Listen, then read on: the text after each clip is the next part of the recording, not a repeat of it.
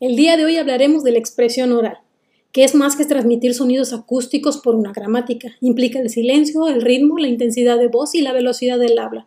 Para interpretar mejor debemos de tener dicción, que nos ayuda a pronunciar claramente y a tener una entonación, lo que le da sentido a nuestro mensaje. Las cualidades de la expresión oral son nueve. Dicción, volumen, ritmo, claridad, coherencia, emotividad, movimientos corporales y el vocabulario. ¿Y de qué nos sirve la expresión oral? Para comunicarnos, para expresarnos y comprendernos. Trabaja en tu timidez para que puedas mejorar tu expresión. Hablemos de un orador. Este oficio no nace, se practica. Un orador puede delitar, conmover, persuadir mediante la comunicación oral. El que nos escucha no se esfuerza en seguir la conferencia, debe disfrutar de ella. La mayor cualidad de un orador es la naturalidad. Y pues, ¿cómo podemos empezar a narrar? Para ello podemos utilizar el storytelling, tener un borrador para estructurar tu relato y trata de ensayarla. Escribe un guion, trabaja en aspectos no verbales como la postura y los movimientos.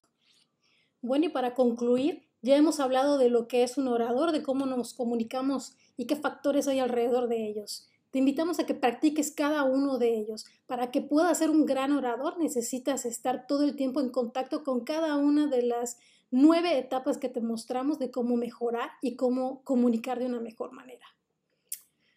Y pues bueno, cuéntenos ustedes, ¿en algún momento de su vida han tenido que ser el orador en alguna situación? ¿Cuál ha sido su experiencia como oradores?